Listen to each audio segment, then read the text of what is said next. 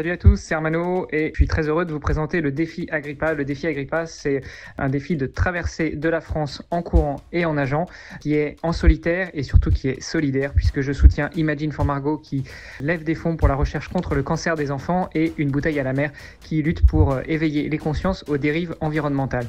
Vous pouvez retrouver plus d'informations sur le site internet agrippa.me, agri e, et puis me suivre sur les réseaux sociaux. À très bientôt! Agrippa 2023. Salut, salut tout le monde et salut, salut, monsieur, monsieur Agrippa 2023. Le défi est terminé. Salut à tous. Salut. Et ben salut Sylvain, merci pour les félicitations et puis merci euh, de me donner, euh, j'espère pas une ultime fois la parole. J'espère qu'on aura encore l'occasion de, de, discuter, que ce soit sur le défi ou autre chose. Mais en plus sur le défi, je pense qu'il y a encore plein, plein de choses à dire et à faire et donc on aura l'occasion euh, à nouveau d'échanger. Euh, je viens de recevoir un message de ta femme qui me dit que euh, c'est le dernier épisode de Défi Agrippa parce qu'il n'y a plus rien derrière. Voilà. Donc, pour mettre les choses au point. Non, je rigole, je rigole, je rigole. Mais bon. Je on en parlera, on en parlera. Mais tu sais, je, je trouve qu'elle switch un petit peu au niveau, au niveau, euh, au niveau de ça. Et, et finalement, je crois qu'elle est de plus en plus prête à accepter l'idée qu'il pourrait y avoir autre chose. Ça, bah, ça sera sûrement la dernière phrase. On va essayer de partir. On va parler. on va garder ça pour la fin du, de l'épisode, voir un petit peu ce qu'il y a derrière, parce que euh, c'est clair que le défi est terminé, mais ça ne veut pas dire que le voyage pour autant en est fini. Et euh, mais bon, on va parler un petit peu du défi. D'abord, premièrement, comment tu te sens? Physiquement peut-être. Pour simplifier la question, physiquement, comment tu te sens? Écoute, physiquement, je me sens super bien. Alors, euh, je t'avouais en off, avant qu'on lance les, micros, que j'étais un peu fatigué. Euh, j'ai envie de te dire, je pense que c'est le contre-coup de la fin du défi. On enregistre, on est 72 euh, heures après l'arrivée. je pense qu'il y a eu pas mal de, de bah, j'ai euh, comment dire euh, j'ai décompensé pas mal euh, au niveau de bah, une fois que j'avais passé cette euh, ligne d'arrivée virtuelle euh, j'ai retrouvé la famille euh, j'ai retrouvé les saveurs et le goût d'un petit peu de d'alimentation autre que végétarienne donc ça c'était sympa aussi. Et puis surtout j'ai partagé des bons moments avec les amis et la famille après le défi. Donc ça m'a permis de de me changer un peu les idées. Et puis, euh, et puis mine de rien, bah, depuis qu'on est arrivé, c'est aussi un peu la course parce que bah, il y a pas, c'est pas des vacances, hein, on n'est pas en période de vacances, donc euh, il y a des gens qui bossent, il y a des gens qui vont à l'école, donc il a fallu vite rentrer à la maison. Ouais, il faut te remettre dans le bain de la vie normale, tout simplement. Exactement. Niveau mental, comment t'es? Mental, émotion? Euh, Alors au niveau si tu veux, émotion, Ouais, au niveau émotion, forcément, les émotions sont euh, à leur comble. Euh, j'ai pris énormément de plaisir, euh, surtout les deux derniers jours, quand je, je sentais que j'approchais de la ligne, Allez, j'ai juste un petit regret, et ça c'est un regret euh, que je pense je garderai jusqu'au bout, c'est que finalement je m'étais dit euh, je vais taper dedans dans les derniers kilomètres parce que euh, le corps va bien, la tête va bien, et en fait ça n'a pas été sur les derniers kilomètres, mais sur les dernières centaines de mètres, et donc j'ai pas pu m'exprimer comme je l'aurais voulu. Mais allez, c'est un, un regret. tout relatif parce que finalement, je crois qu'on peut le dire, tout s'est très très très très très bien passé pendant ce défi. Tu me fais penser à une question que j'allais te poser après. Justement, tu dis que tu n'as pas eu l'occasion de, d'exploser dans le bon sens du terme pour le, les derniers kilomètres, mais si je me trompe pas, il me semblait que tu étais pas mal accompagné ces derniers jours. Donc, euh, peut-être aussi qu'avec l'accompagnement que tu avais autour, tu as préféré profiter de, des personnes autour plutôt que, que de dire allez, au revoir, moi je me casse, je suis parti pour ma grosse course. Ah bah oui, ça de toute façon c'était hors de question pour moi euh, dès lors qu'il y avait des gens qui ont fait euh, l'effort de, de, venir me voir ou m'accompagner, je voulais leur accorder du temps et donc il n'a jamais, absolument jamais été question que que, euh, que je reste sur, le, sur un rythme que je, me, je m'étais fixé ou un rythme dans lequel je me sentais bien pour euh, laisser euh, celles et ceux qui étaient venus m'accompagner sur le carreau. d'ailleurs, la question s'est posée à quelques reprises, c'est-à-dire un copain est venu, il a pris un coup de chaud sur le parcours. pour moi, c'était hors de question de le laisser sur le bord. Hein. j'ai, on s'est arrêté, on s'est mis à l'ombre, on a cherché un peu de fraîcheur et puis j'ai demandé à Paul de venir le chercher, même si sur le coup ça l'a un petit peu dérangé, mais j'ai attendu avec lui que Paul vienne le chercher et puis qu'on reparte de plus après, euh, une fois qu'il était euh, refroidi, rafraîchi. Euh, sur l'avant-dernière étape, quand je me suis baladé, entre guillemets, dans le massif de l'Estérel pour arriver jusqu'à Cannes, et ben, un copain qui était venu me voir, Jean-Christophe en l'occurrence, est, venu à ma rencontre. Donc, il a monté une partie aussi du, col en haut duquel je basculais après le massif de l'Estérel. Et, et Jean-Christophe est un peu fatigué. Il a, enfin, il a eu un, Covid un peu long et il a eu du mal à suivre quand après on est redescendu. Et, et il m'a dit à plusieurs reprises Mais vas-y, vas-y, va jusqu'à ton point de rendez-vous. Mais non, c'était hors de question. Pour moi, il est venu me chercher. tant que tant qu'on est ensemble, on, reste ensemble. Et que ce soit en, marchant ou en courant tout doucement ou en courant comme des bourrins. Ça, aussi, on l'a fait hein, avec euh, certains copains qui sont venus euh, ou même avec euh, Claire, qui est une membre des Patreons qui est venue me rejoindre. Claire, elle avait la patate. Elle m'avait dit, je sais pas si je ferai toute l'étape avec toi. Finalement, non seulement elle a fait toute l'étape avec moi, mais en plus avec la manière. Et donc, voilà, il fallait bien rendre hommage aux gens qui m'ont accompagné physiquement sur ce défi et qui sont venus à ma rencontre. Et donc, que ça aille plus vite ou plus lentement, j'essayais de, de maintenir le rythme et de rester avec eux. Est-ce que tu changerais ton... Je restais avec eux. Est-ce que tu changerais le slogan d'Agrippa? Le défi solidaire? Et solitaire Parce que ça semblait pas être tant que ça que solitaire. Après, bon, j'avais que des extraits audio pour te suivre. Je ne sais pas comment était la plupart du temps, euh, mais tu avais l'air vraiment d'être assez souvent accompagné. Euh, alors j'ai été beaucoup accompagné, surtout à partir de Lyon. Euh, mais euh, non, en fait, j'avais j'avais j'avais donné ce slogan de défi en solitaire, plus parce que bah, c'est pas une course qui est organisée, parce que à la base je partais tout seul pour parcourir ce beau pays qu'est la France. mais mais finalement, bah, comme tu le dis, je n'ai pas été tout le temps tout seul, une bonne partie du temps, mais pas tout le temps. Et ça, ça c'était vraiment d'une aide euh, très importante. Et euh, je changerais peut-être un peu le, slogan, mais, euh, mais tout en, gardant un peu cette notion de solo, tu vois, de, partir solo et de finir à plusieurs. Puis il faut que ça rime avec Hermano, donc tant mieux. Ça aussi. Voilà, voilà, voilà, exactement. Qu'est-ce que j'allais dire? Si tu pouvais faire, la question va peut-être être difficile, mais si tu pouvais faire un résumé, j'allais dire en une ou deux phrases, mais peut-être bon, quelques phrases de ton défi de 30 jours. Ah, t'es dur là, Sylvain. Tu sais que moi j'aime bien parler et je me perds souvent dans mes dans mes palabres. Euh, si je devais faire un résumé, quelques mots clés, si tu veux. Ouais, si je devais faire un résumé en quelques mots, euh, déjà je dirais un petit peu d'appréhension le premier jour euh, dans le nord de la France, en me disant bah voilà, ça y est, maintenant c'est parti. J'ai jamais eu en tête l'idée de renoncer ou de revenir en arrière, mais mais voilà, c'est un peu comme quand tu tu vas te lancer d'un pont pour un saut à l'élastique ou d'un avion pour un saut en parachute, tu te dis allez j'ai attendu ce moment-là tellement longtemps, euh, donc il faut y aller. Bon, euh, par contre, euh, ça fait un peu flipper, mais on y va. Euh, ça, c'était la première chose que je retiendrai. La deuxième, c'est euh, effectivement euh, toutes les rencontres que j'ai pu faire, aussi bien avec des gens qui sont venus me retrouver pour courir avec moi, que des gens qui sont venus à ma rencontre des, des jours de récup ou des soirs juste pour faire un petit, passer faire un petit coucou et qu'on se rencontre physiquement, mais aussi les, les directeurs d'hôtel, les gérants de gîtes ou de chambres d'hôtes dans, dans lesquels j'ai été hébergé et, et avec qui bah, certaines, certaines relations ont été nouées, on peut dire. Euh, je garderai aussi en tête une expérience euh, humaine avec euh, le coach, avec Paul Sardin, qui m'a préparé et qui m'a accompagné pendant le défi. et puis, pour terminer, deux petites choses. La première, une magnifique expérience familiale qui resserre les liens avec la famille, mais ça, je pense qu'on pourra en reparler après. Et puis pour finir, eh ben, euh, euh, une expérience euh, solidaire aussi, puisque on a levé des fonds pour Imagine for Margot et une bouteille à la mer. Et même si ça a mis du mal à se mettre en route, une fois que c'est parti, c'était pas trop mal parti. Alors on reviendra dessus, je pense, d'ici la fin de l'épisode, mais, mais on a encore beaucoup à faire, donc on compte sur vous. on va essayer de. Il y a beaucoup de sujets à venir, justement, et on va essayer d'organiser un petit peu ça avant de commencer par le commencement, une dernière question un petit peu générale. Euh, comment t'a paru la France? Du nord vers le sud, beaucoup de changements, c'est un pays assez uniforme. Euh, tu as vraiment senti quelques différences en fonction des zones par lesquelles tu passais?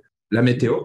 Euh, Alors, Déjà, la France, la France m'est apparue comme étant un très beau pays. Euh, ça fait un peu, un, peu neuneux de le dire, mais c'est vrai. Euh, au niveau de la météo, j'ai eu énormément de chance. Euh, en gros, j'ai eu du mauvais temps dans le nord, mais ça, tu le sais, c'est ta région, donc tu sais que là où il fait jamais beau. Non, je blague. Du mauvais temps, j'ai pas eu l'impression.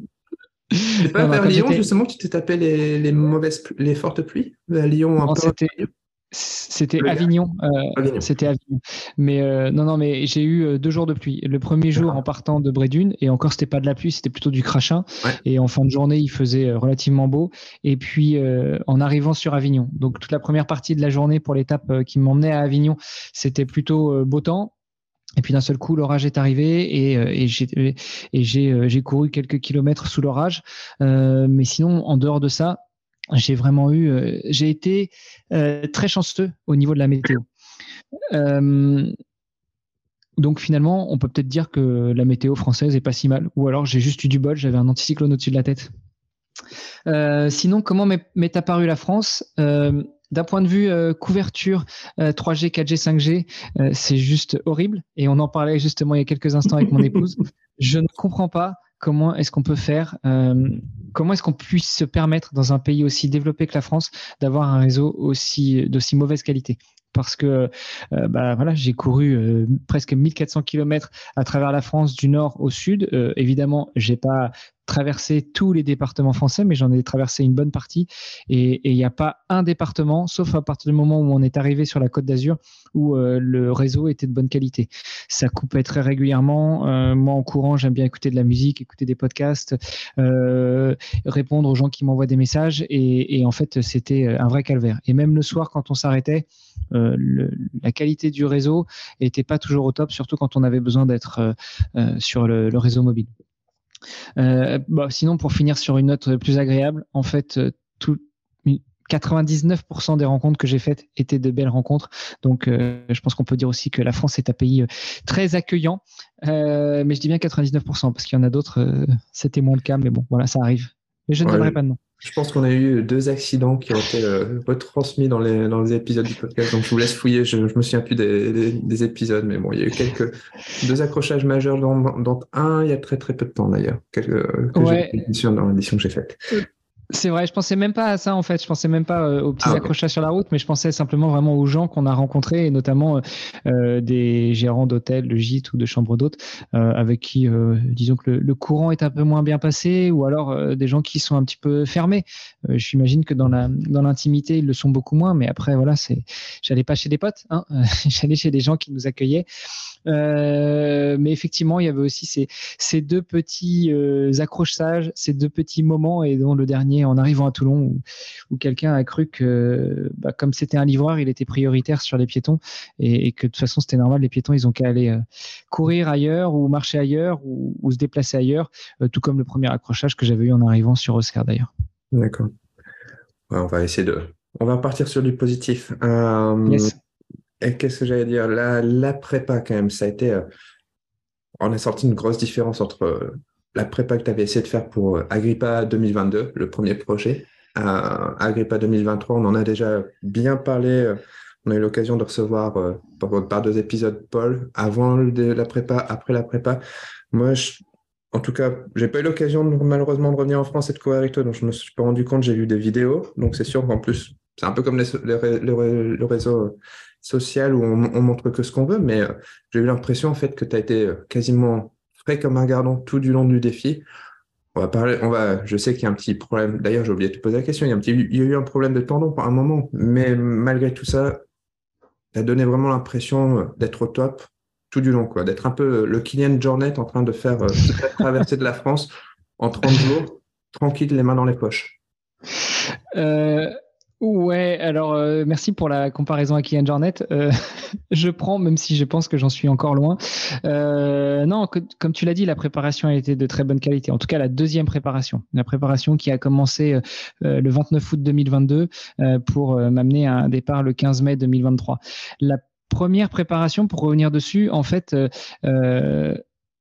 on en avait parlé très rapidement avec Paul dès septembre 2020 quand j'ai imaginé le projet et, euh, je pense que Paul n'était pas euh, n'était pas prêt à m'accompagner. Euh, enfin, quand je parle d'accompagnement, je parle d'accompagnement notamment au niveau de la prépa avant avant début 2022 en fait. Et j'ai cru que je pourrais le faire tout seul et ça n'a pas marché. Et quand il a pris les choses en main, c'était trop court et effectivement, j'ai couru vers la blessure.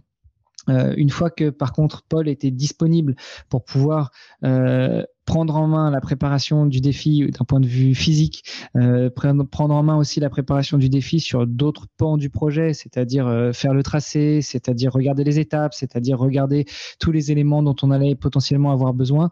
là, la préparation s'est vraiment bien mieux déroulée pour arriver le, le 15 mai, enfin même le 14 mai à Brédune, dans un état de forme auquel j'ai l'impression de n'avoir jamais été durant euh, mes 43 premières années de vie. Enfin, je n'ai pas beaucoup de souvenirs de, mes 10 premières années, mais en tout cas, j'ai jamais eu l'impression d'être autant en forme et autant euh, et autant prêt pour un objectif.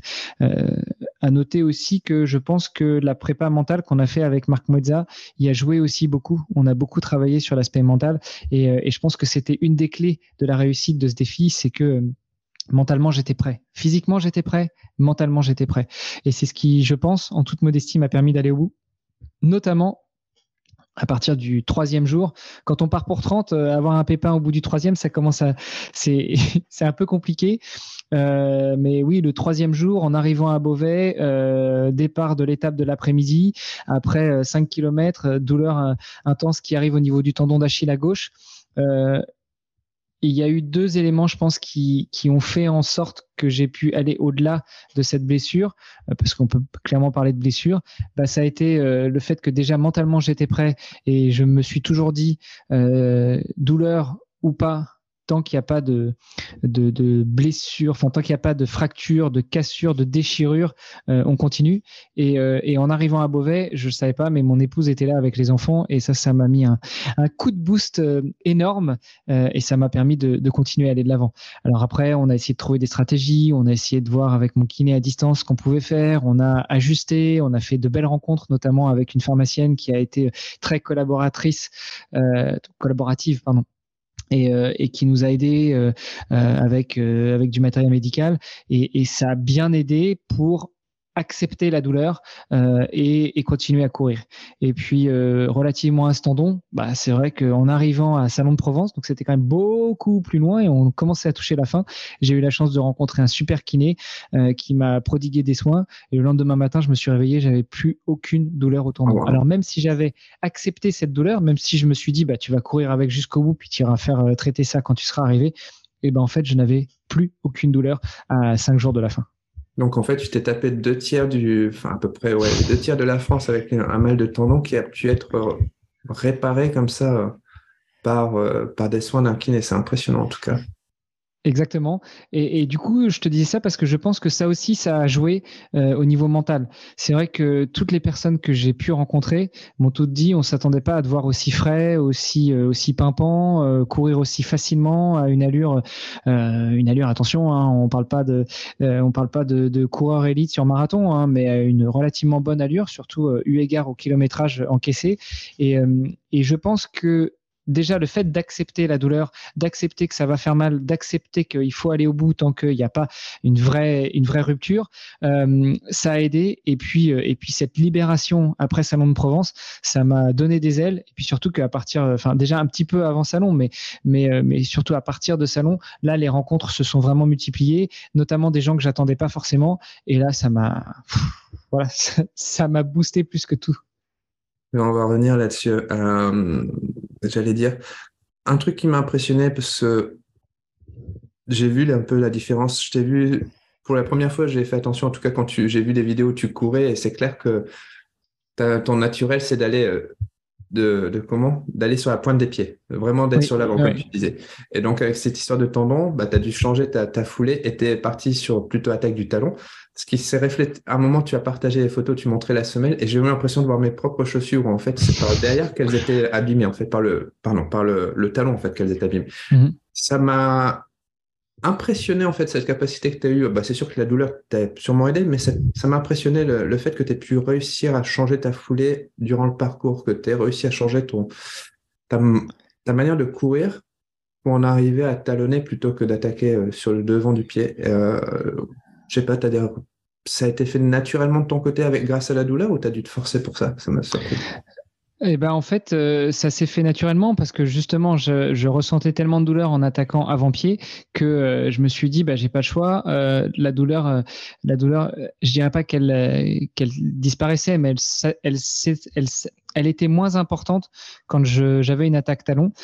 donc j'ai recommencé à attaquer talon puisque ça faisait 5-6 ans que j'étais passé en, avant-pied. Et et évidemment, euh, j'avais j'avais un gros doute et surtout une grosse peur, c'est que euh, modifier sa biomécanique de course en pleine course ou en plein défi, parce que là c'était pas une course, mais c'était un, un, défi au long cours, euh, ça m'inquiétait un peu. J'avais peur d'aller me blesser les genoux, d'aller me blesser les fessiers, d'aller me blesser le dos, tout ce genre de choses, euh, tout en sachant que bah, si je talonnais avec le pied gauche là où mon tendon d'Achille était blessé, il fallait aussi talonner à droite, parce que sinon ah bah tu crées d'autres déséquilibres qui sont euh, euh, qui sont peut-être encore plus dangereux. Et finalement, c'est passé et j'en suis j'en suis plus que content et plus qu'heureux parce que parce que c'était un pari fou et c'est passé. Donc voilà. Euh, et on parle de semaine 1. C'était la première semaine déjà. Et c'était la première semaine, c'était au troisième jour. C'est-à-dire que le troisième jour, la douleur est arrivée, euh, je ne savais pas quoi faire. J'ai été jusqu'à Beauvais, donc euh, j'ai couru 20 km en attaque avant-pied avec cette douleur. Et puis, et puis le lendemain matin, je suis parti, la douleur était toujours là et même encore plus présente. Et je me suis dit, bon, bah, j'ai l'impression qu'en attaquant en talon, euh, c'est moins douloureux, donc on va essayer. Et j'ai essayé le jour 4 et le jour 5 et le jour 6 et, et je m'attendais vraiment que ça pète ailleurs à un moment et c'est pas arrivé. Donc euh, c'est plutôt une bonne nouvelle. Et depuis maintenant, enfin maintenant que tu, c'était sur tes derniers jours, une fois que, on va dire, il n'y avait plus de douleur de talon, tu es revenu sur ton, ta foulée avant ou tu es resté sur une foulée euh, de talon Et tu comptes rester là-dessus? Question. j'ai pas. Non, non, mais c'est une bonne question. Euh, écoute, j'ai pas mal alterné au final. Euh, une fois que la douleur s'est atténuée après Salon de Provence, euh, j'ai pas réattaqué tout de suite en, en attaque avant-pied parce que bah, j'avais peur justement que l'inflammation revienne au tendon.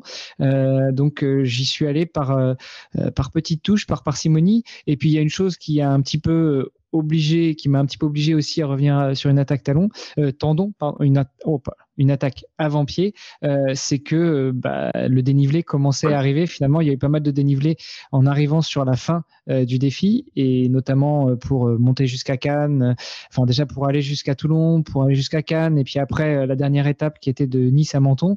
Et donc, à chaque fois qu'il y avait du dénivelé, et qui plus est du dénivelé assez marqué, assez sévère, eh bien, je repassais sur une attaque avant-pied. Euh, et pour répondre à la deuxième partie de ta question, est-ce que je vais rester un, euh, quelqu'un qui va attaquer du talon ou est-ce que je vais repasser sur de l'avant-pied? Écoute, euh, on va voir. On est 72 heures après l'arrivée du défi. J'ai pas encore remis les chaussures pour aller courir. C'est prévu pour ce soir. Peut-être que demain, je pourrais te dire ce qu'il en est. En tout cas, tu me surprends parce que je ne le sais pas. Pour moi, ça serait tout un travail, j'ai l'impression de changer de foulée et de, réussir à passer sur l'avant. Sur, ouais, ça me paraît tellement naturel et euh, difficile de, de, faire ce changement. Et toi, tu es en mode, ah tiens, je switch, on va passer là, on va faire ça. Je sais pas comment tu fais, mais bon, ça me surprend. C'est c'est peut-être une des compétences que j'ai réussi à développer. Euh, après, pas mal de gens que j'ai croisés et qui sont plutôt des, des coureurs euh, d'ultra trail euh, m'ont dit qu'ils avaient l'impression que j'avais une foulée, même en étant en, attaque talon, euh, plutôt aérienne enfin plutôt euh, économe. Euh, justement, je suis pas aérien du tout. Je suis très, je, je, rase beaucoup. J'ai une foulée très rasante. Et d'ailleurs, c'est aussi pour ça que j'ai souvent couru sur la route et pas sur les trottoirs, parce que euh, mine de rien, en France, il y a beaucoup de, c'est ce qu'on appelle des bateaux sur les trottoirs, c'est-à-dire ces, ces changements de d'inclinaison du trottoir pour pouvoir laisser les voitures rentrer dans leur garage. Et, et, et, même ça, en fait, ça, ça faisait des, ça me tirait un petit peu sur les jambes et ça m'obligeait justement à lever les pieds. Or, moi, je, je suis, j'ai vraiment une foulée très rasante. Mais après priori, bien qu'elle soit rasante, elle a l'air d'être économe et c'est ce qui m'a permis, je pense, d'arriver jusqu'au bout aussi. Donc très peu d'oscillation verticale en fait. Et, euh, Exactement. Et euh, normalement aussi, il, paraît que tu as un meilleur retour de ton rebond sur le bitume que sur les sur ce qu'ils utilisent en fait pour faire les trottoirs. Donc euh, c'est aussi tout à fait normal de rester sur le bitume. Est-ce que tu restes fidèle à, à Altra? À quelconque marque de vêtements que tu as utilisé, des petits frottements, des petites douleurs mises à part. Ah, euh, Altra, si j'avais le choix, j'en changerais euh, parce qu'ils n'ont absolument pas été euh, supporters du défi. Euh, et il y a quelques marques comme ça qui se sont même pas donné la peine, ne serait-ce que de m'envoyer un petit mail ou de me répondre pour nous dire, bah écoute, c'est pas dans notre ligne éditoriale ou c'est pas dans notre ligne marketing, donc on pourra pas te soutenir. Non, là, c'était juste le silence, le, néant le plus possible. Et je supporte pas en fait les, les marques qui agissent comme ça.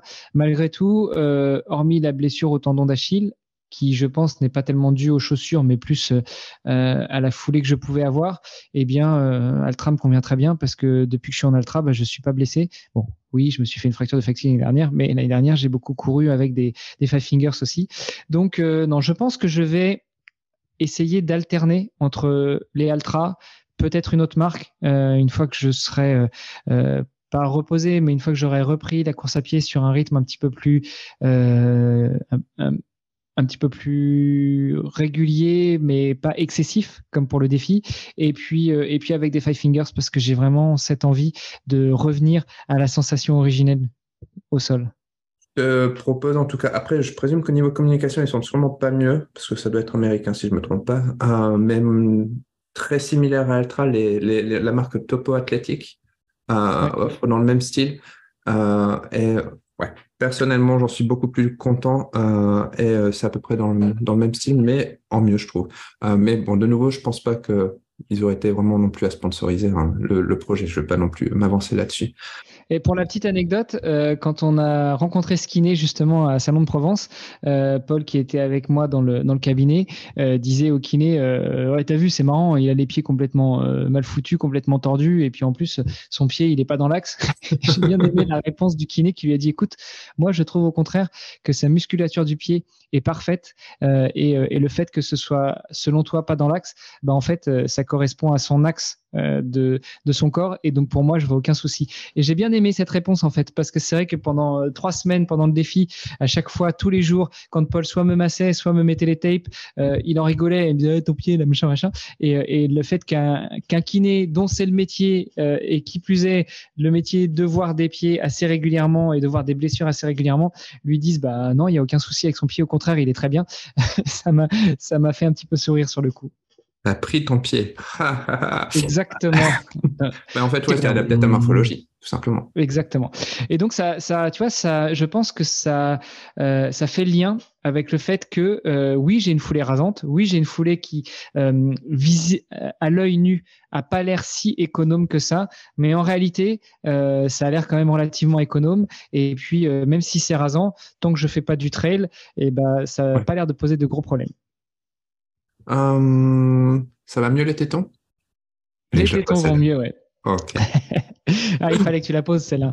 Bah, euh, C'était quand même l'une des dernières douleurs que, auxquelles tu, tu as référencé en fait. Donc, euh. Ouais, euh, alors on, va peut-être expliquer pour pour pas rester dans un private joke. Effectivement, euh, j'étais sur la fin du défi euh, brûlé un petit peu partout au niveau du au niveau du torse, donc pas que les tétons, mais c'est vrai que les tétons ont aussi bien morflé. C'est sensible. Euh, mais les tétons, les tétons sont forcément plus sensibles que le reste du, du corps, et ça finalement c'est dû un au port du gilet d'hydratation qui finalement bah, frotte pas mal, surtout avec les kilomètres accumulés. Surtout que ah c'est dégoûtant, mais je l'ai pas lavé, mon gilet donc, euh, je le portais, euh, je le portais 8 heures par jour. Il était plein de sueur et euh, vu qu'il y a eu que deux jours de pluie, bah, il n'a pas vraiment eu le temps de se laver.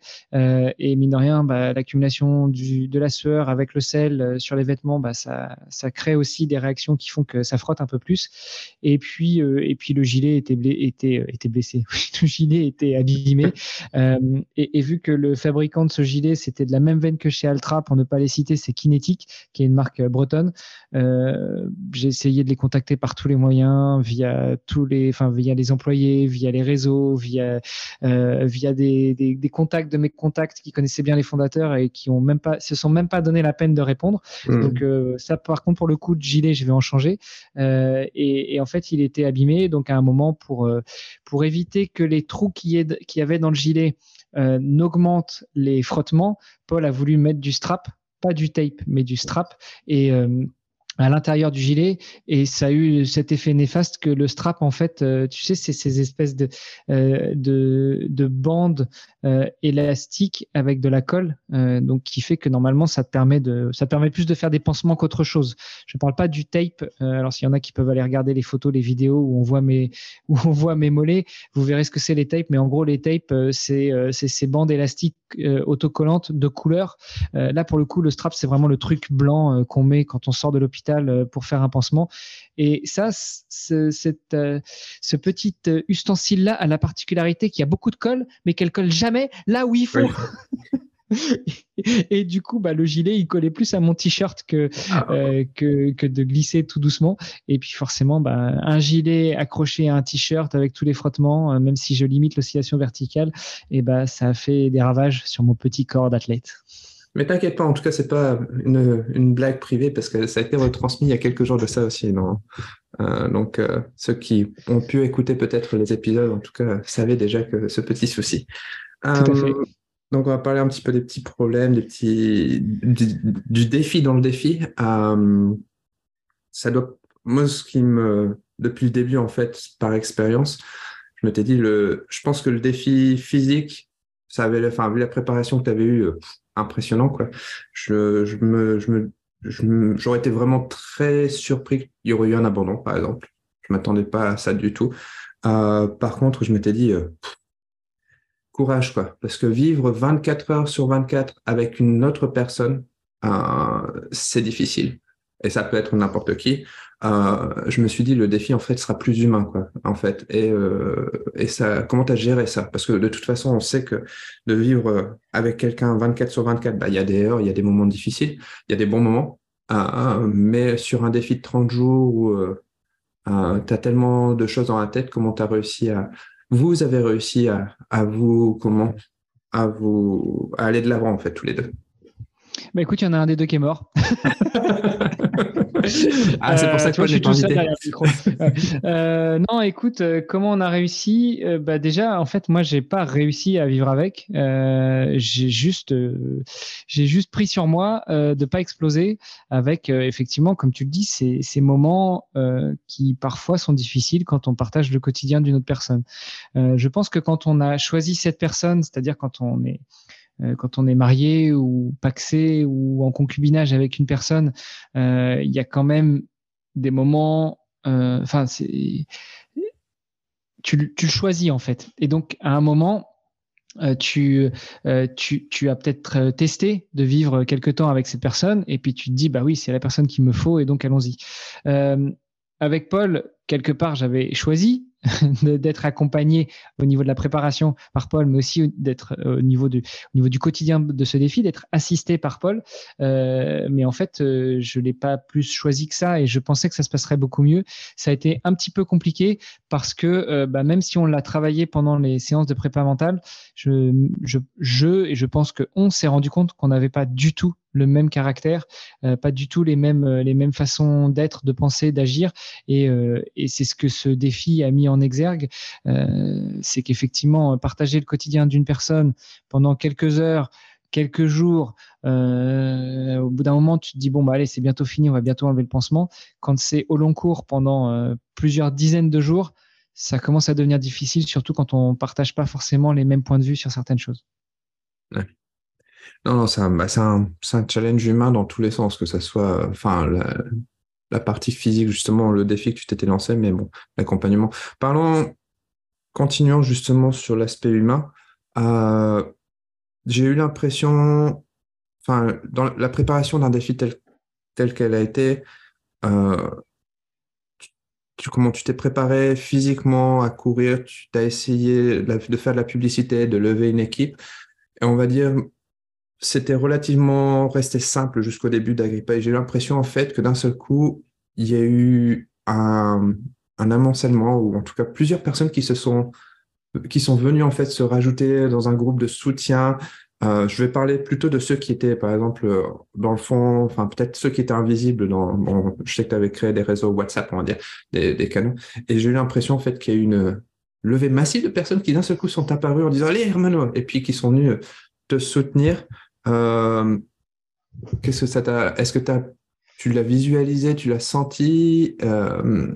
Est-ce que tu as des retours là-dessus?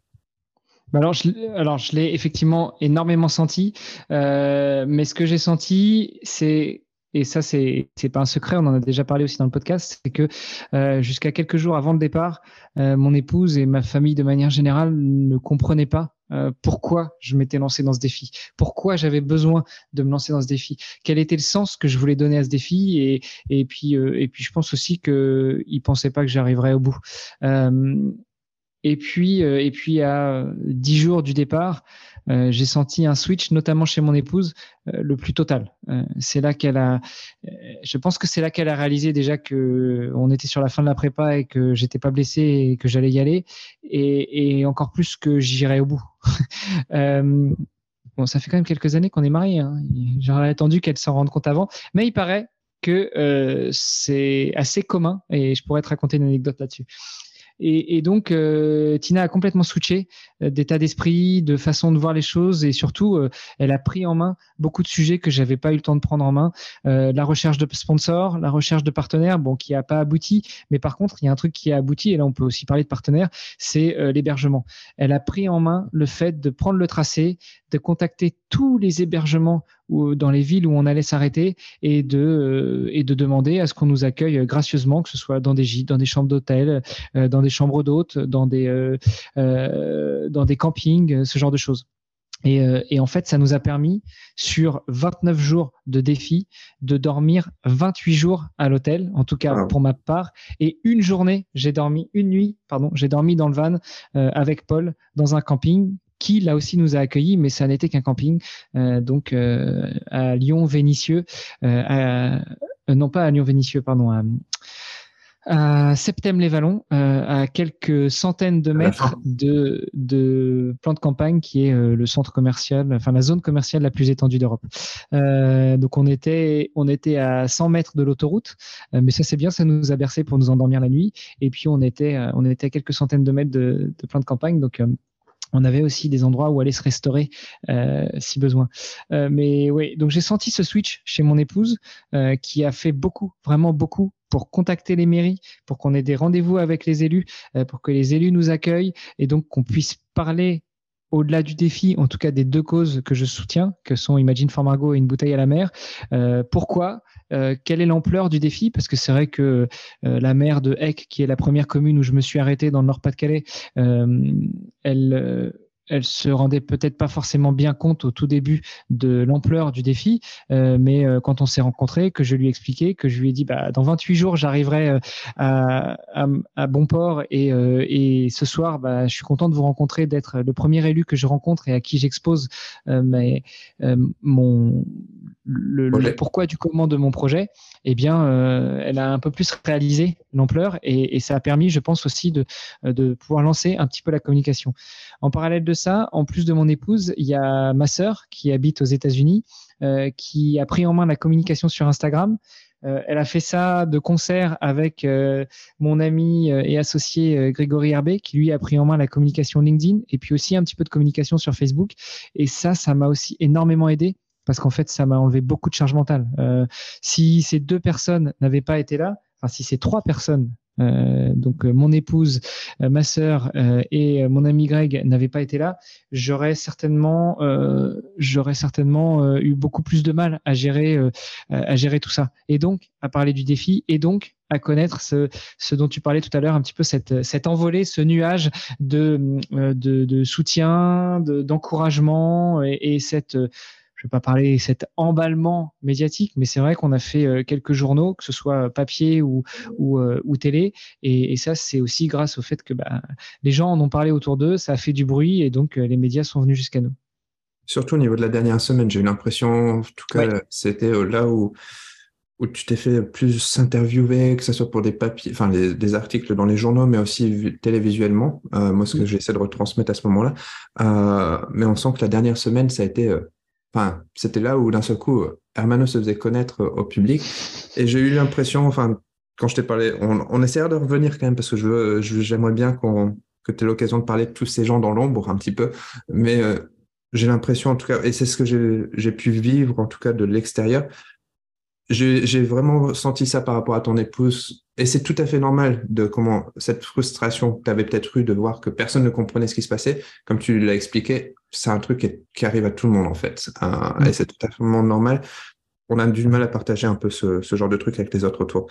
Mais elle est arrivée à un moment clé et elle a vraiment pris un espace énorme euh, de, pour te soutenir j'ai eu l'impression qu'elle a pris tous les, elle s'est dit, OK, qu'est-ce qu'il a, naturellement, elle a vu tous les, tout ce qu'il avait, tout ce que tu avais besoin et elle s'est vraiment mise à plus que 100%, sachant que bon, elle, elle n'était pas euh, totalement libre non plus, elle avait d'autres euh, responsabilités à gérer à côté. Euh, le fait qu'elle est venue, ce qui m'a surpris, enfin, je pense que ça a été une méga surprise pour toi de la voir arriver à ta première journée de pause, en fait, vers le nord de la France. J'imagine que ça a dû être magnifique pour toi, quoi, parce que tu t'attendais pas peut-être à la voir avant un petit moment et, et, de voir ta famille comme ça après quelques jours de, de course à pied, euh, bah, ça s'est senti d'ailleurs. Ça t'a, ça t'a fait un bien énorme en fait. Elle ah, a été vraiment là. Enfin, Je pense que ouais. Euh, ça m'a fait un bien énorme. dans l'air, euh, énorme quoi. C'était génial. Ouais. Non, non, ça m'a fait un bien énorme. Et puis, euh, d'autant plus que euh, quelques jours avant le départ, elle me disait encore euh, Moi, je comprends pas, compte pas sur moi pour venir au départ et à l'arrivée et, sur la route. Quoi. et donc, l'avoir arrivé à Beauvais au troisième jour, alors c'était même pas un jour de pause, hein, c'était c'était le troisième jour, sachant qu'on avait prévu de faire une pause au jour 8. Donc, finalement, l'avoir arrivé au jour 3 et puis être encore là au jour 4, 5, 6, et puis après, il fallait qu'elle rentre parce que les enfants avaient de l'école. Mais se dire qu'elle avait fait 1000 bornes pour monter, euh, me, me, retrouver, et puis re 1000 bornes euh, un dimanche soir pour euh, redescendre pour que les enfants aillent à l'école le lundi matin. Donc la voir elle et voir les enfants, ça m'a ça m'a reboosté. Après. le côté euh, le côté un peu pervers de ça c'est que bah effectivement je l'ai vu euh, alors pas le premier jour de pause mais la deuxième semaine pour la pause. Et, du coup on avait prévu aussi un troisième jour de pause. Euh, et là je l'ai pas vu et là je me disais allez elle va me faire une surprise elle va être là. Bon elle était pas là au jour de pause mais elle était là deux jours après. Et ça c'était pas prévu. Et c'est pareil ça m'a ça m'a donné des ailes. Et c'est peut-être pour ça que je courais plus vite aussi après, bon, ça peut-être aussi très très bien de sa part de pas venir à la troisième jour de pause parce que tu t'es vraiment focalisé sur la réparation de ta blessure à ce moment-là. C'était vraiment oui, aussi, bien. Ouais, aussi.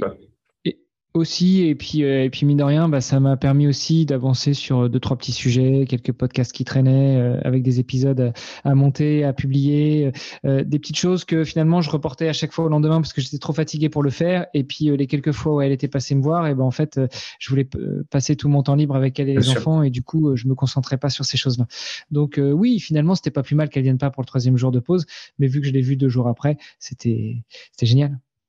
Euh, on va peut-être pas attendre la fin parce que j'aimerais bien finir sur un autre thème en fait, mais euh, on va dire des remerciements à certaines, certains groupes, certaines personnes. J'ai eu l'impression, ah, moi, je faisais pas partie de ce groupe-là, mais par exemple, il semblerait que tes fameux Patreons étaient vraiment euh, d'un soutien important et surtout en plus de, des groupes sociaux dans lesquels tu sembles être mis, il semblerait que ce soit ceux qui te qui te qui t'ont accompagné le plus dans ce défi en courant, je veux dire. Euh, alors pas que en courant. Après, je vais pas nommer les gens parce que j'aurais j'aurais trop peur d'en oublier. Euh, et, et, voilà, je pense que c'est humain et je voudrais surtout oublier personne parce qu'en fait, euh, toutes celles et tous ceux qui m'ont accompagné, ils l'ont fait de bon cœur et je l'avais même pas demandé et, et, on a passé des super moments et c'était vraiment, enfin c'était top. mais effectivement, il y a deux communautés, deux grosses communautés de sportifs qui m'ont vraiment accompagné dans le sens euh, euh, moralement, mais aussi physiquement quand ils ont pu se déplacer et venir à ma rencontre, bah, c'est les hamsters, ce, groupe de, de, sportifs bienveillants qu'a créé Bertrand Soulier. Et d'ailleurs, c'est grâce à Bertrand qu'on s'est rencontrés, mon Sylvain. Mhm. Euh, et puis, euh, et, et, puis ces fameux euh, fans, membres, auditeurs du Let's Trade podcast, le, le bien nommé LTP, qui est produit par Nicolas Guilleneuf, qui, qui, à la manière d'autres créateurs de contenu, tout comme Bertrand Soulier d'ailleurs, avait lancé un, un système de, de, financement participatif sur la plateforme Patreon. Et Nicolas étant un grand adepte des jeux de mots, il a joué un petit peu sur Patreon, Trade et donc il a créé la communauté des patraillons qui ont été qui ont été toujours au rendez-vous tous les jours, que ce soit par des vocales, que ce soit par des petits messages sympathiques ou que ce soit en venant à ma rencontre et en m'accompagnant sur tantôt 5, tantôt 10, tantôt 30 km. Et, j'ai encore plus kiffé quand certaines personnes ont commencé à courir avec moi en me disant, tu sais, je suis fatigué, c'est pas longtemps que j'ai couru, ça fait longtemps que j'ai pas couru, plutôt, je sais pas si j'irai au bout de l'étape avec toi. Puis finalement, les gens l'ont fait. Donc c'est c'est juste que du bonheur et rien que d'y penser, j'en ai encore la chair de poule et puis les larmes qui montent. Par contre, j'imagine que toi, ça allait parce que bah, tu allais dans une direction. Par contre, eux, ils devaient revenir derrière pour retourner chez eux. ouais, alors c'est pour ça que c'est pour ça que j'ai essayé de faire passer les messages dans le groupe en me disant tiens peut-être qu'il y en a qui voudront faire la surprise. Donc j'ai bien rappelé que sur le sur le van on avait mis un porte-vélo. Donc d'un point de vue logistique, euh, effectivement les gens pouvaient mettre leur vélo sur le van euh, et puis après euh, donc courir avec moi et, et, après récupérer le vélo sur le van pour rentrer à leur point de départ. Il y en a qui ont fait ça, il y en a qui se sont débrouillés autrement avec le beau-père qui venait les chercher après avoir été déposé à tel ou tel endroit. Euh, il y en a qui ont pris le train, il y en a qui, qui ont pris le bus. Euh, enfin, il y en a qui, la première fois qu'on s'est vu, ils sont venus courir avec euh, leur épouse et puis c'est c'est papa qui les a déposés et qui est venu les chercher. Et puis la fois d'après, bah, c'est la personne qui est venue toute seule sans l'épouse et puis l'épouse elle est venue le chercher 20 km plus loin. Enfin voilà, il y, en a qui ont rivalisé vraiment de d'idées pour pouvoir pour pouvoir euh, aller au bout de cette de, de, de la démarche et, euh, et, ne pas être trop embêté par la partie logistique. J'ai jalousé ce, ce, couple qui euh, français francophone en tout cas qui, qui vit en Australie et qui revenait en France et qui en a profité par deux fois de t'accompagner une fois dans le nord une fois dans le sud. C'était quand même j'ai trouvé ça une très très belle histoire très sympathique. Ouais c'était très beau, surtout, euh, bah, tu l'as dit, hein, ceux, qui, ceux qui suivent le podcast, ils l'auront certainement déjà entendu, mais, euh, mais c'était les premières personnes que j'ai croisées au jour 2, euh, après être parti de Heck, justement. Et, et je ne, enfin, c'est des gens avec qui j'échangeais par écrit et, en vocal, mais on s'était jamais vu. Donc, en fait, je je voyais pas la tête qu'ils avaient et encore moins en tenue de sport. Et c'est vrai que la rencontre était sympa parce que finalement, euh, je les ai croisés euh, en bas, d'un chemin de campagne, là où c'est pas carrossé, donc là où les voitures viennent pas forcément. Et puis je les voyais discuter euh, au bout de ce chemin de campagne avec quelqu'un qui était dans une voiture. Et puis voilà, je me suis, dit, bah, c'est des, sportifs du mardi. Ils ont été faire leur tour et puis ils discutent avec un passant et ils vont rentrer chez eux. Et, et quand quand je suis arrivé à leur niveau, ils ont commencé à applaudir et puis ils m'ont demandé si ils pouvaient m'accompagner sur quelques mètres. je dis que oui, bien sûr. Et puis là ils ont commencé à me dire, tiens, on, on vient de loin, hein on vient vraiment de loin hein, pour, euh, pour venir te voir. Et en fait, je, je comprenais pas. Me dit, oui, on a fait 14 000 kilomètres. Voilà, c'est, ça fait loin. T'as, t'as pas rajouté quelques zéros là? Non, non, on vient, on vient d'Australie. Et c'est là que j'ai réalisé euh, qu'il s'agissait euh, potentiellement de Yannick et de sa, de sa, de son épouse. Et, euh, et effectivement, il s'agissait de Yannick et de Caro qui, qui étaient revenus en France pour les vacances dans le nord et puis qui avaient aussi des vacances dans le sud au moment où j'arrivais sur la Côte d'Azur et qui ont fait euh, encore quelques kilomètres avec moi. C'est sympa en tout cas. Euh, c'est vraiment, ouais, j'ai trouvé ça trop cool. Est-ce que tu as eu dans tes 30 jours un moment d'état de flow? C'est vraiment la mode ça, mais vraiment, tu as eu l'occasion d'être de, d'être dans tes pensées d'un seul coup, de plus voir les kilomètres s'enfiler? Ou ça n'a pas été trop le cas? Écoute, euh, c'était 29 jours de défi euh, avec quasiment tout le temps des doubles étapes chaque jour. Euh, il y a juste eu une journée où on a fait du non-stop et j'ai envie de te dire, il y a eu 29 euh, jours de flow. D'accord. J'ai eu l'impression que pendant tout ce défi, j'étais dans une sorte de flow. Euh, je voyais pas plus que ça les kilomètres. Alors si, il y a eu un jour quand euh, il y a eu deux jours quand je descendais sur Chissé en Morvan et, et après quand quand j'arrivais à euh, voilà, je me souviens plus. Bref, quand euh, j'arrivais au lac des Vernets, euh, ces deux jours-là étaient difficiles parce que c'était des étapes avec beaucoup de dénivelé, c'était des étapes super longues et là, j'étais dans le dur sur les 20 derniers kilomètres de la journée. Donc là, à ce moment-là, je comptais les kilomètres. Mais sinon, tous les autres moments, ça a été, j'avais l'impression d'être dans une sensation de flow. D'accord, oh, cool. Et donc, qu'est-ce que tu as appris sur toi-même? Qu'est-ce que j'ai appris sur moi-même que, finalement, j'ai une saleté de tête dure. Quand j'ai décidé de faire quelque chose, je le fais et jusqu'au bout. Euh, je dirais pas que j'ai jamais pensé euh, bâcher, abandonner pendant le défi. Mais pendant la prépa, plusieurs fois, je me suis dit, allez, c'est bon, c'est invivable, j'en peux plus, j'arrive pas à gérer euh, le boulot, la famille, la prépa physique, etc. Donc, euh, on laisse tomber.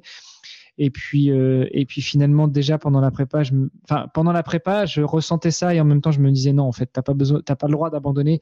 T'es es déjà lancé, c'est bien parti, euh, tu continues. Et, euh, et pendant le défi, je n'ai jamais ressenti cette sensation d'avoir envie d'abandonner. Euh, et même quand euh, il y avait des tentations qui me laissaient me proposer d'abandonner, je, ne les ai absolument pas acceptées. J'ai refusé qu'on fasse euh, quelques kilomètres pour m'avancer sur le tracé avec la voiture. J'ai refusé qu'on fasse sauter une étape pour me reposer.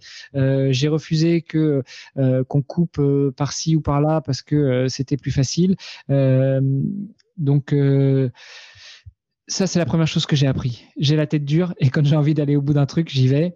Euh, j'ai appris aussi que j'aime bien vivre en communion avec la nature. Alors ça va te paraître un petit peu bizarre, mais, mais je me sentais bien à être dehors, à courir, parfois à marcher, euh, monter, descendre, sentir le vent, parfois même sentir la pluie. Enfin, ce, ce jour-là où à Avignon il y a eu de l'orage et, et j'ai couru sous la pluie, en fait, euh, moi ça, ça a décuplé chez moi euh, cette sensation de flot euh, et, euh, et, et ce, ce, dépassement de ce dépassement et j'ai réussi à courir à des vitesses que j'aurais même pas imaginé euh, atteindre pendant ce défi-là. Euh, bon après, je me suis arrêté net parce que sur euh, pour l'étape d'Avignon, j'aurais dû traverser le pont de la Via Rona qui passe au-dessus du Rhône. Mais malheureusement, il était en travaux et quand j'ai regardé comment rejoindre Avignon depuis ce point-là, j'avais juste un détour de 20 bornes à faire. Facile, n'est-ce pas? Donc, plus ça. ça m'a un peu arrêté net, mais mais c'est vrai que ça m'a ça m'a appris ça aussi que j'aime euh, vivre en communion avec la nature. Euh, alors je dis pas que je vais aller, euh, je vais tout plaquer et puis je vais aller vivre dans la jungle, hein, mais mais je pense que j'ai besoin aussi de, de me retrouver un petit peu seul avec moi-même dans un espace naturel. D'accord. Eh ben on arrive justement à la dernière partie que je voulais, sur laquelle je voulais m'ouvrir. Les projets d'après. C'est quoi? Il y avait une histoire de Peut-être avant de parler sportivement, il y avait une histoire d'hôtel et euh, pour la famille. Et en es, vous en êtes où avec ça pour finir ça? Ça, ça s'est mal goupillé avant Agrippa, donc. Euh, ouais, ça, ça va continuer quand même ou pas? Ah bah, ce, ce, cette histoire-là, c'est mal goupillé tout simplement parce que le vendeur du bien qu'on a acheté n'a pas été très honnête ni très correct et, et il a, pour ainsi dire, oublié de nous dire certaines choses Mhm. Donc on est en procès avec lui, un procès qui va durer euh, deux voire trois ans. Donc euh, on a, disons que ce projet-là est en pause. Euh, après cette traversée de la France, où j'ai finalement chaque jour quasiment dormi dans des hôtels ou dans des gîtes ou dans des chambres d'hôtes, ça m'a aussi appris beaucoup de choses sur ce point-là et ça va me permettre de pouvoir les apporter dans notre projet parce que non, le projet n'est pas mort, le projet est juste en pause. Euh, on attend de savoir quelle va être l'issue du procès, euh, à savoir euh, annulation de la vente et puis dédommagement et on se lance sur un autre projet, ou pas annulation de la vente mais dédommagement et donc on continue sur le projet là où il était là où on a acheté notre bien, mais peut-être d'une façon différente, où, finalement on perd tout et si on perd tout, bah on aura tout perdu et donc euh, il faudra se lancer dans autre chose, mais du coup très certainement pas un projet de, gîte ou de chambre d'hôte. Euh, ça c'était pour la première question. Pour la deuxième question, d'un point de vue euh, sportif, eh bien écoute, avant de partir, j'ai promis à mon épouse que je ferai qu'un seul défi de l'ampleur du défi Agrippa. non seulement beaucoup de gens me demandent quelle est la suite, tu vas pouvoir faire ci, tu vas pouvoir faire ça, tu vas pouvoir faire truc. Euh, moi, je reste fidèle à ma promesse. Mais, mais, mais, mais, euh, je te l'avais dit, hein, mon, mon, rêve, ce serait de transformer ce défi Agrippa que j'ai réalisé tout seul en une sorte de, course officielle. Et, euh, et, où on pourrait euh, accueillir des gens qui voudraient euh, faire ce défi une fois que la trace sera revue, corrigée, améliorée, simplifiée, peu importe, et, leur apporter de l'assistance, leur apporter la préparation, leur apporter tout un tas de choses et pour l'instant, Tina est pas forcément euh, contre cette idée-là. Elle m'a juste dit pas tout de suite. Là, je veux profiter de toi et elle a tout à fait raison. Euh, la famille veut profiter de toi et ils ont tout à fait raison. Et donc, euh, je ferme pas la porte à ça non plus. tout va vraiment dépendre du procès pour le bien qu'on a acheté où on voulait faire gîte et chambre d'hôte. si ça se règle très vite et que l'issue nous est favorable, euh, je pense qu'on se concentrera d'abord sur euh, ce projet de, gîte et de chambre d'hôtes. Si c'est pas le cas, eh ben, euh, très certainement que d'ici on va dire 2025, parce que 2024, ça va être une grosse année en France avec une petite fête de campagne pour les sportifs internationaux. Donc, euh, pas 2024, mais plutôt 2025. J'aimerais bien euh, créer une organisation défi Agrippa et, euh, et voir une, deux, trois, cinq, dix, cinquante personnes se lancer ce défi de traverser la France en courant, que ce soit en solo ou même pourquoi pas en équipe, parce que c'est vrai que là, j'ai eu la chance d'avoir un patron qui m'a laissé prendre un mois entre guillemets de vacances. Euh, c'est pas forcément le cas de tout le monde.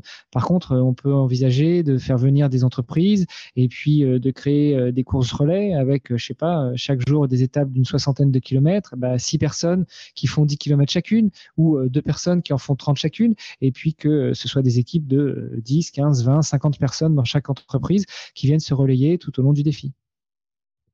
ça veut dire que tu as déménagé? De département Parce que si je me trompe pas, là où tu vis, c'est pas vraiment sur la Via Agrippa, non? Pas, euh, Non, non, là où je vis, c'est pas du tout sur la Via Agrippa, c'est plutôt euh, pas très loin du chemin de Saint-Jacques, d'un des chemins de Saint-Jacques de Compostelle.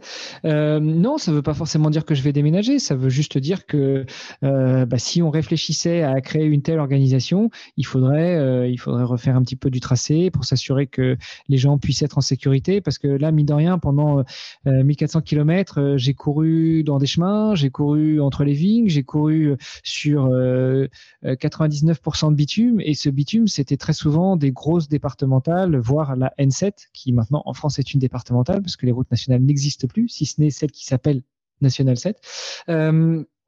Euh, donc, euh, enfin là, c'est inenvisageable de faire courir euh, ne serait-ce qu'une personne dans le cadre d'une organisation sur le bord de la N7. Donc, il faudrait trouver des chemins de traverse, ce qui est très certainement faisable, mais il faut s'assurer qu'il y en ait suffisamment sur toute la route et que ce soit pas justement une épreuve qui se transforme en un trail grandeur nature, parce que c'est pas l'esprit de la Via Agrippa. La Via Agrippa, c'était une voie romaine empruntée par les Romains qui avait la particularité d'être relativement plate, là où les Romains les Romains pardon, pouvaient, euh, pouvaient circuler avec euh, toute la caravane qu'on leur connaissait, les chars, les alors pas des diligences, mais, mais les chars qui portaient euh, le matériel, l'alimentation et, et, avec les armées qui marchaient.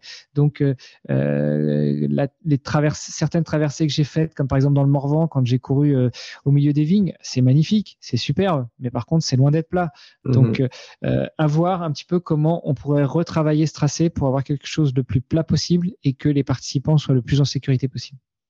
Est-ce que ça veut dire que tu vas devoir aussi tester après ce nouveau tracé? Euh... pas besoin de répondre à celle-là. non, mais je peux répondre. Euh, peut-être. Euh, peut-être que je testerai. Voilà, peut-être que je ferai des repérages et que je ferai, au lieu de faire un mois non-stop, je ferai des, mini défis d'une semaine où je testerai les tracés. Euh, peut-être que euh, finalement, euh, on le fera en famille en vélo. Peut-être que d'ici là, mes enfants ou mon épouse se mettront à courir et deviendront des ultra-runners et que ce sera eux qui me diront, bah allez hop, toi tu vas dans le van et tu nous fais l'assistance et nous on va courir. Écoute, je ne sais pas de quoi sera fait le futur. Tout ce que je sais, c'est de quoi a été fait le passé et de quoi se construit le présent actuellement. et pour le futur, eh ben, j'ai des idées, mais on verra. J'allais dire en vélo, mais euh, justement, mais j'avais oublié que toi et le vélo, il y a un problème d'équilibre, donc vaut mieux éviter. ouais, quoique si, si, je, si je roule tout seul et que c'est pas sur une organisation, j'aurais peut-être le droit de mettre les petites roulettes derrière. D'accord. Est-ce que tu as. Je me t'ai dit, parce qu'il y en a quelques-uns qui font ça après des défis euh, où tu te mets un petit peu à. Tu, te mets à ton propre défi dans tes propres limites, on va dire. Tu te pousses dans tes propres limites. Est-ce que tu as peut-être prévu de faire des, des, comment, des séminaires, des présentations, euh, peut-être un peu de coaching, peut-être, parce que tu as quand même appris sur toi, et puis il y a peut-être des choses qui peuvent être valorisantes pour des équipes en entreprise, ou peut-être pour des, personnes qui veulent se lancer sur de la préparation sportive aussi. Est-ce que tu as peut-être l'envie de te lancer là-dessus, ou c'est pas, c'est pas, c'est pas dans tes, dans tes projets? Alors, il y a beaucoup de choses que j'aimerais faire. Euh, sur l'aspect sportif, je souffre maintenant un peu moins d'un syndrome de l'imposteur. Je me dis qu'après avoir fait ça, euh, je pense que je peux me considérer comme un coureur euh, et accessoirement un nageur, même si j'ai pas nagé autant que j'aurais voulu. Mais, euh, mais pour ce qui est des, des, conférences, des interventions, du coaching, je me sens pas encore prêt. J'aimerais le faire. Je sais juste pas comment le comment l'articuler, comment l'organiser, mais ça fait partie des plans. Sur la partie coaching, un peu moins parce que franchement, c'est super compliqué de, faire du coaching, notamment parce que finalement, euh, c'est les athlètes que tu coaches dépendent de toi euh, et, notamment leur bonne santé et leur bonne réussite. Euh, elles dépendent pas que de l'athlète qui va s'entraîner, courir, nager ou autre. Donc sur la partie coaching, un peu moins. Par contre, sur tout ce qui est euh, conférences, euh, livres, faire des, créer du contenu autour de ça, intervenir sur des séminaires, ce genre de choses, ça fait partie des choses que non pas j'aimerais faire, mais que je vais faire je sais juste pas encore trop comment les articuler, mais on va discuter de tout ça aussi avec euh, Greg, celui qui s'est occupé de, pas mal de choses sur la partie communication, parce que lui aussi a plein d'idées et, euh, lui est un, vrai mentor pour moi, donc euh, on va pouvoir travailler là-dessus. Un petit bouquin quand même, ça serait sympa ça. Ou un, documentaire, mais bon, le problème du documentaire, c'est ouais, faut que ça soit, ça a été filmé de très bonne manière et je, bon, je pense que le bouquin sortirait mieux. Ouais, euh, alors à défaut de faire un bouquin sur le défi Agrippa, je pourrais au moins faire euh, le, un bouquin sur, enfin un guide de voyage, tu vois, par rapport à tous les hôtels et tous les gîtes que j'ai rencontrés. Non, mais non, sérieusement, t'as une histoire à raconter. T'as une histoire. C'est même plus que, enfin, je me permets euh, de rajouter, mais bon, c'est plus que le défi Agrippa. En fait, c'est tu t'es défié toi-même parce qu'en fait, enfin, tu l'as expliqué maintes et maintes fois. En fait, c'est parce qu'il y a quand même eu un passé où t'as pas réussi à, à comment à, à aller à au Graal que tu t'étais fixé. Il y a eu beaucoup de frustration, beaucoup de problèmes, beaucoup de responsabilités qui se sont rajoutées pendant des années et des années. Et malgré tout, tu as, réussi à, entamer, à, faire ça. Donc, il y a ce que tu appelais, toi, l'aventurier du quotidien, mais tu t'es construit là-dessus. Et je pense qu'il y a quand même un gros fil rouge avec une bonne histoire à raconter, euh, un happy ending pour, en plus. Donc, tu vois, c'est vraiment, c'est dans le mood, quoi. Donc, euh, non, je pense que ouais. Après, il faut simplement, facile à dire parce qu'après, il faut savoir l'écrire, quoi. Ou c'est ça. Mais éventuellement, je demanderai à ChatGPT de m'aider à écrire ça. Ok, je te passerai j'ai abonnement, donc euh, ça sera plus facile. Super. euh, deux, je crois que j'avais deux choses pour terminer. Vu que tu es en état physique, tu es, construit comme un dieu actuellement. Euh, tu as prévu peut-être. J'ai perdu 3 kilos. J'ai perdu 3 ah. kilos. Mais, euh, je pense que j'ai pris un peu de muscle et le muscle pesant un peu plus lourd que la graisse. Euh, j'ai perdu 3 kilos, par contre, j'ai perdu 5 euh, points de, de masse grasse. Donc, oh la vache. Est-ce que tu as prévu de peut-être faire un marathon ou un semi-marathon pour. je me souviens quand tu avais parlé de ça au début du défi, pour justement un peu te tester sur un temps et peut-être obtenir l'un des meilleurs temps de ta, vie. Est-ce que tu as prévu peut-être de, de, faire ça avant de perdre, on va dire, tristement peut-être de perdre un peu l'état physique dans lequel tu es actuellement, mais là, tu es, au top. Quoi. Écoute, c'est prévu. Euh, j'ai pas encore fixé de date. Il faut que je regarde le calendrier euh, et il faut surtout que j'en parle avec la famille. Mais, euh, mais j'aimerais bien aller me tester effectivement sur des distances, euh, peut-être pas sur le semi, mais vraiment sur le marathon, voir si j'arrive un petit peu à chatouiller la barre des trois heures parce que mine de rien, euh, même si j'ai de l'endurance, j'ai pas forcément de la vitesse. C'est pas ce que j'ai euh, ce que j'ai travaillé pendant ce défi. Euh, donc j'aimerais bien. je sais qu'un copain m'a demandé de l'accompagner sur le swimrun de Cannes qui aura lieu le 13 octobre et donc très certainement que ce sera le seul dossard de l'année que je mettrai, sauf si je trouve un marathon à la fin de l'été. Tu vois vraiment tout début septembre parce que courir un marathon sous la chaleur, ça me fait pas rêver.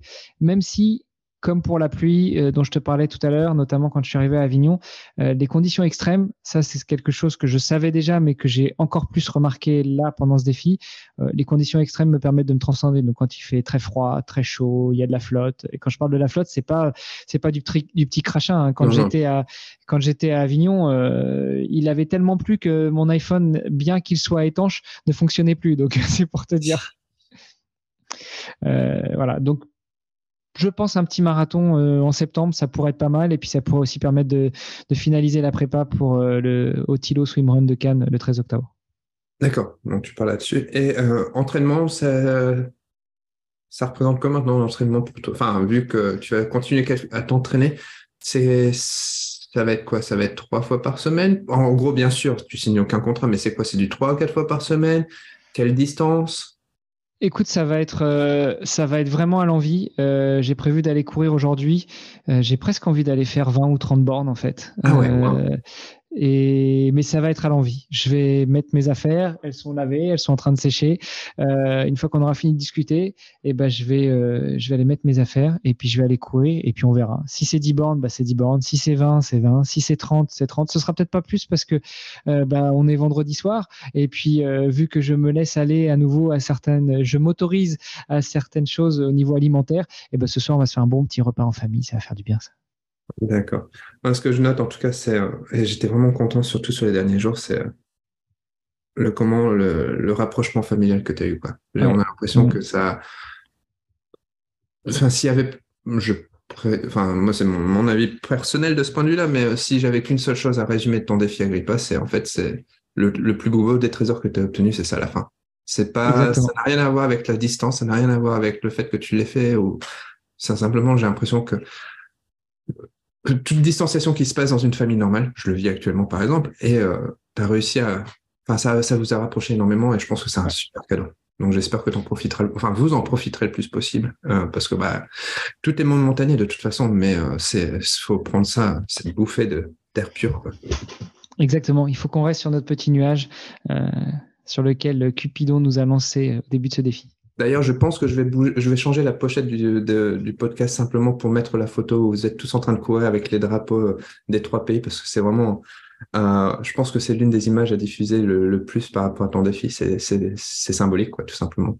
Puis, bah, vous êtes une famille, comment on pourrait dire, mixte, combinée, euh, plus encore que la mienne ici. Et je trouve que de différentes cultures, et je trouve que c'est, bah, ça, ouais, ça représente tellement de choses, quoi. C'est ça qui est beau. Ouais. Ouais, non, j'ai vraiment beaucoup aimé cette photo et, c'est ce que je. Alors, j'étais un petit peu déçu de l'accueil à Menton euh, sur la ligne d'arrivée, qui a pour le coup véritablement été virtuel, euh, beaucoup plus à l'accueil la veille à Nice.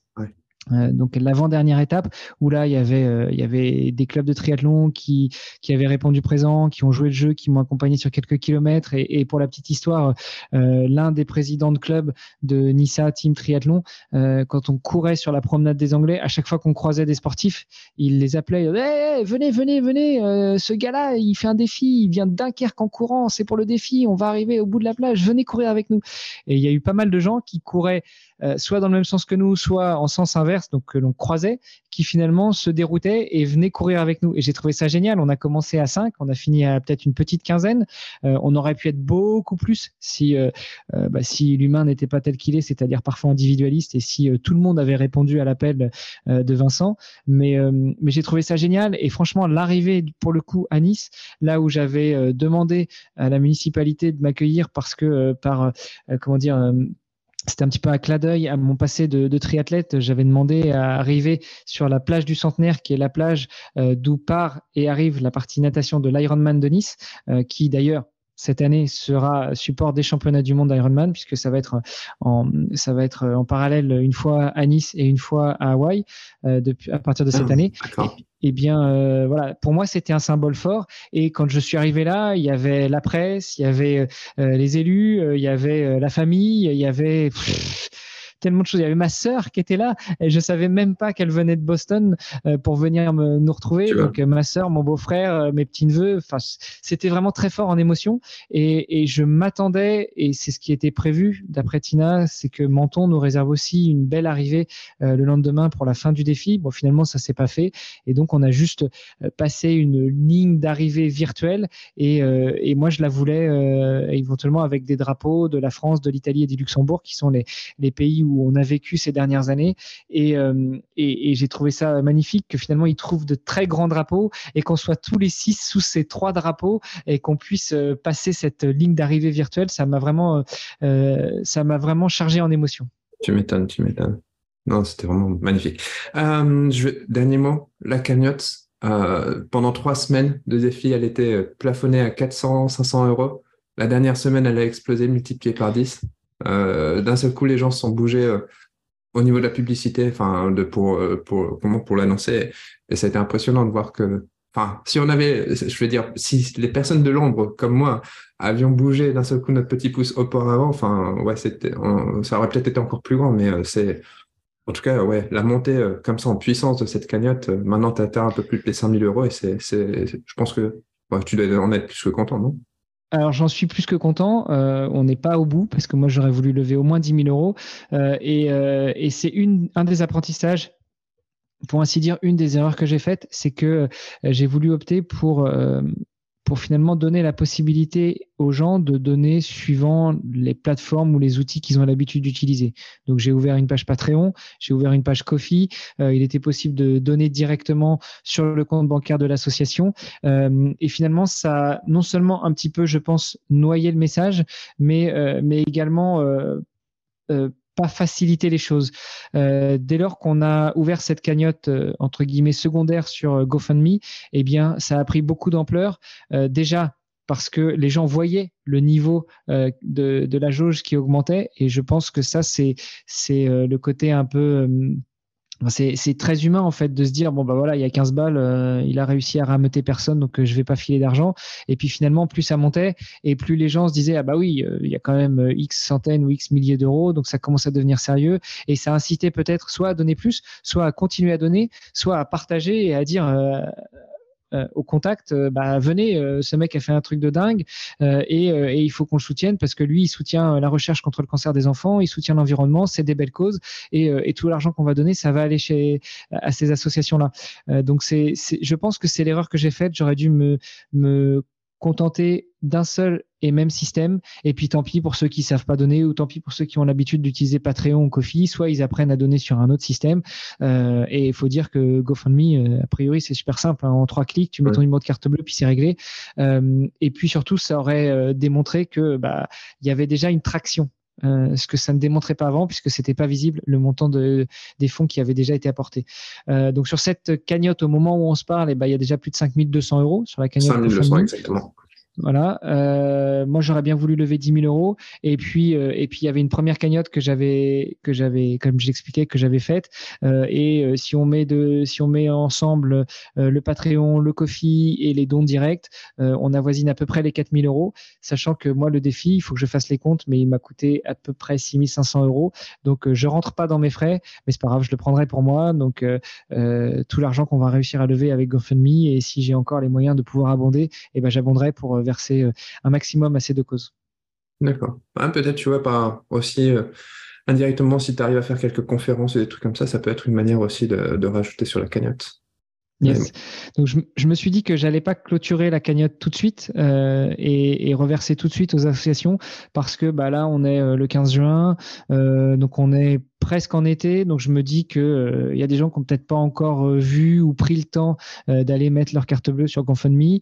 Après, il va y avoir l'été, donc c'est peut-être justement le moment où les gens vont aller écouter le podcast ou vont lire les articles qui ont été publiés en se disant tiens j'avais laissé ça de côté, je vais aller regarder et puis du coup ça va les amener à faire un clic.